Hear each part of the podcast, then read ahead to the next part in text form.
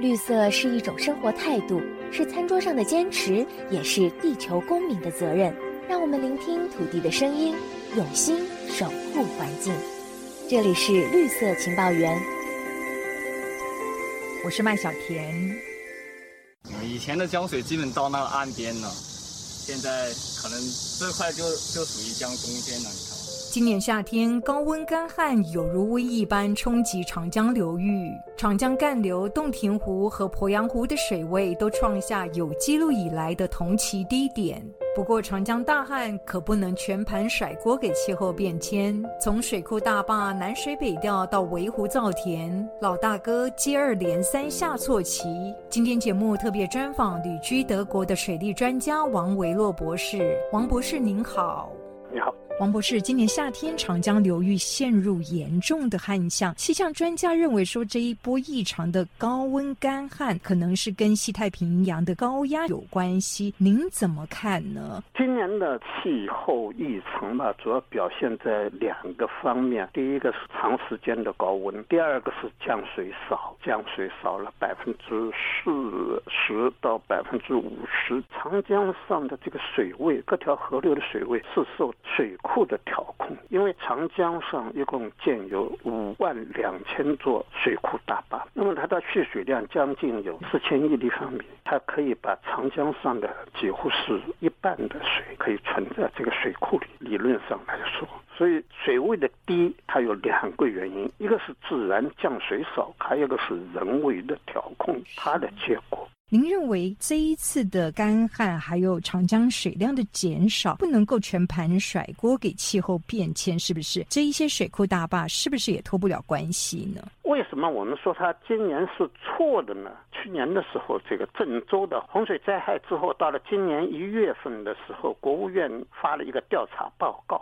最大的核心是八十九个干部啊，工程人员受到了处分，包括郑州市市委书记徐立受到了处分。那么到了今年的五月上旬的时候，中国的抗灾防汛指挥部还专门发了一个文件，要求全国的各地政府每个水库的管理单位要认真的学习这篇文件，就是到汛期来之前，你把。你你水库里的水，你都给我放掉，放到最低的水位线上。三峡水库呢，它是在六月十号这一天，它从一百七十五米啊，慢慢慢一直放到一百四十五米，就是说它有两百二十一点五亿立方米的库容是空的。但是很可惜，老天今年它的降雨量少了。这是今年长江水位减低的一个最最主要的原因，在社会主义计划经济的模式下来执行的命令，它而且是全国一盘棋来指挥，那么是一种决策的错误。这是第一个。第二个，长江上的五万两千座水库大坝的建设，它使得。自然的流量减少了，减少多少？根据清华大学水利系的周建军教授他的文章，在三峡大坝建坝之前，宜昌站的平均年流量为四千五百亿立方米啊。那么他们到二零一六年测得年流量只有四千亿立方米，比之前自然状态下减少了百分之十一。这是人为的干涉的这个结果，河流开发过度的结果。所以，王博士，我们看到中国建的这些水库大坝，它真的能够发挥抗旱的作用吗？从一九四九年以后，中国建造了十万座水库大坝，是按照斯大林的《苏联社会主义政治经济学》的这本书里面的教导来实施的。习近平很喜欢讲，既要又要。还要对不对？是。那么斯大林书里面他是这么说：水库大坝它既能防洪，又能抗旱，还能发电。所以按照这个模式，中国建设了这么多的水库大坝，世界上的一半的水库大坝都建设在中国的土地上。而水库大坝的发展模式，到了二十世纪六十年代、七十年代以后，就被认为是一种错误的模式，就被一种放弃的模式，因为它带来的生态的危机比你所谓的好处要大很多。所以美国就开始拆坝。那么中国人捡了一个错误的发展模式，而且在中国发扬光大，一直到现在的这个地步。而且随着河流开发过度，是不是也会造成库区的降雨量减少呢？这个在过去的经验中是有的，比如说在新安江水库、在那个丹江口水库上都有这样的结论。根据美国航天局他们的调查报告发现，在三峡工程建设之后，三峡库区的降雨量少了，而中国北部的降雨量多了。它具体到了在河西走廊、在秦岭这一带的降雨量增加了。是。那么中国专家的解释呢，就是说。中国现在出现的一个情况呢，是北方呢降雨量多了，南方降雨量少了，南方出现了干旱的情况。如果我们从历史上来看，中国的降雨量它是周期性的南北推移。中国目前的情况下，它就比较复杂，它不但有这个自然的现象，而且还有很强的人为的干涉的这个情况。而对于不好的这种倾向，中国的科学家们他们不去碰触这个问题，太敏感了。对，一个是政治上很敏感，第二个是他们根本就拿不到科研费，所以他们不去碰触这一些议题了。就是，所以你永远找不到问题的这个真正的根源是什么。今天就开始替水，直接替，从现在就是没有水了。鄱阳湖是中国第一大淡水湖，村民骑车走上干涸的湖面，干着急，因为现在的面积只剩下丰水期的五分之一。王博士，我们来看长江的两大湖泊——洞庭湖还有鄱阳湖，过去进行了大规模的围湖造田，这样的围湖造田的方式，是不是也同样破坏了湖泊它蓄养水源的能力呢？这对的，洞庭湖和鄱阳湖今年的水位降低，除了它的围垦之外，这是一个主要的原因。还有一个就是三峡水库以及上游这么多水库建设之后，从长江三峡大坝或者说从葛洲坝里面出来的泥沙大量的减少。那么根据周建军教授的资料，现在每年宜昌站的这个泥沙量只是没有三峡大坝时候的百分之四，就百分之九十六的泥沙。它没有了，那么出来的全是清水。清水呢，像顽皮的小孩子一样，它有很多力气，它是乱挖河道，把河岸也挖空。那么它使得长江的主干道呢，在不同的河段呢，加深了一米、两米、五米，甚至十多米。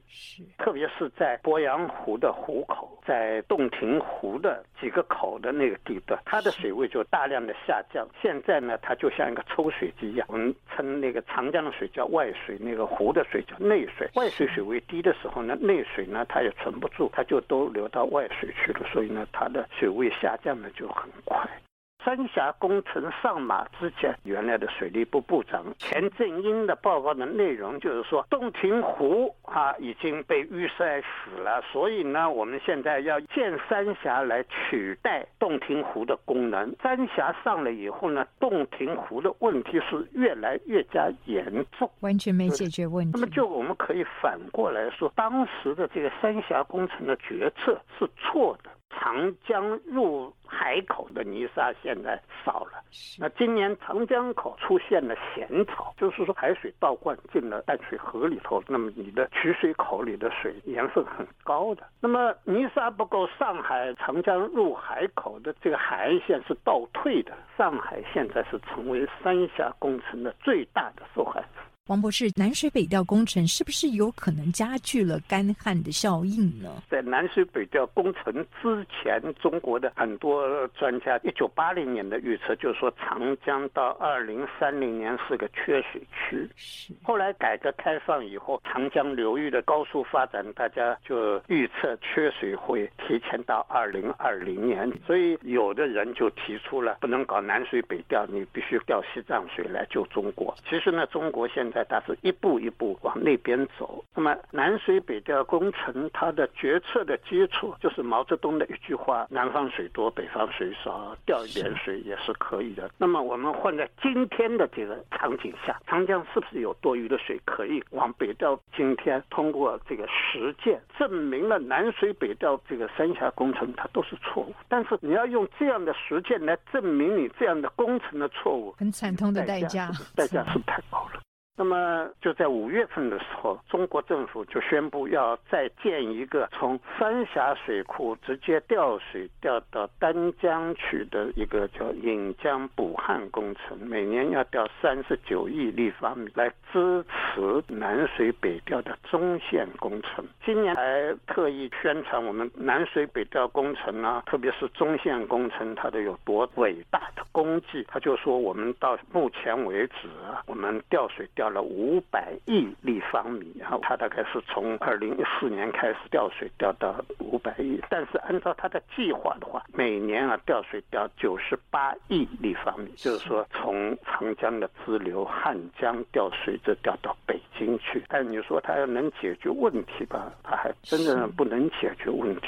这一次面对长江大旱危机，中国水利部长李国英他就这么说：“大旱之年凸显了加快水利基础建设的重要性，当中呢，尤其是水网的建设，您怎么看呢？”建设水网，它无非就是说要建设增加南水北调啊，它是不能解决中国的这个水的问题。中国的这个水网已经被中国的这个水利部门搞是乱七八糟了，这个河水乱流了。而且水利工程的开发过程当中，其实水文都被破坏掉，对，整个生态环境被破坏掉。几个月之前的中国的长江的白鲟死绝的这篇报道，长江第三种鱼类被灭绝了。当长江的稀有鱼类被灭绝的时候，中国的老百姓是不是要想一下，长江的这个生态环境，它是不是发生了一种根本的变化？长江它到底病得多么厉害？所以，王博士，您刚刚提到长江流域的生态环境都受到大规模的破坏哦，是不是同时也会影响到土壤涵养水源的能力呢？由于土壤的涵养能力变坏了，才使得长江周围的地区它不能蓄水了。这次长江水位下降最厉害的四川省，森林覆盖率是百分之四十五；重庆市它的森林覆盖率是百分之五十四。那我们只能这么说，如果它的数据是真的话，中国的这些土壤。它是连一点蓄水性也没有，那一个很大的原因，大量的使用的化肥破坏了土壤的这个团裂结构，不能含蓄水。要么就是中国的森林覆盖率的数字完全是造假的，要么就是中国的土壤玩完了，整个彻底被破坏掉了。对，因为只要一个地区的这个森林覆盖率超过百分之三十的话，这个地区是很难发生严重的自然灾害。那么，随着极端气候越来越频繁出现，中国的水资源危机是不是也跟着升温呢？中国的水危机是个政治术语。那一般来说，人均水资源量在一千五百立方米以上的。他认为是没有水资源危机的。那么中国的人均这个水资源在两千两百立方米以上。德国哪怕是今年很多河床的水位很低，他也没有说过水资源危机，但是他不断在强调要重视保护水资源。那么中国的人均水资源量在德国之上。比德国还要多，他就谈不上水资源的危机。水资源的危机，无非是中国的政治家为他们的七十多年来在水利政策方面的错误决策所导致的这么一个结果来开拓的这么。王博士，我们看到，在这个同时呢，厦门大学的学者提出来说，要防范这类的现象再次发生呢，需要和全球合作来共同解决极端气候变化的问题哦。可是我们也看到，前一阵子在美国众议院议长佩洛西访台以后呢，中国就已经关起中美气候谈判的大门了，国际气候合作有可能埋下了变数呢。军事肯定的。在俄国侵略乌克兰以后，战争持续的情况下，在中国威胁要武力统一台湾的政治氛围中，谈世界的气候合作，谈什么气候问题的合作呢？没错，老大哥该想一想，这一盘棋是不是又下错的呢？这里是绿色情报员，我们下次再会。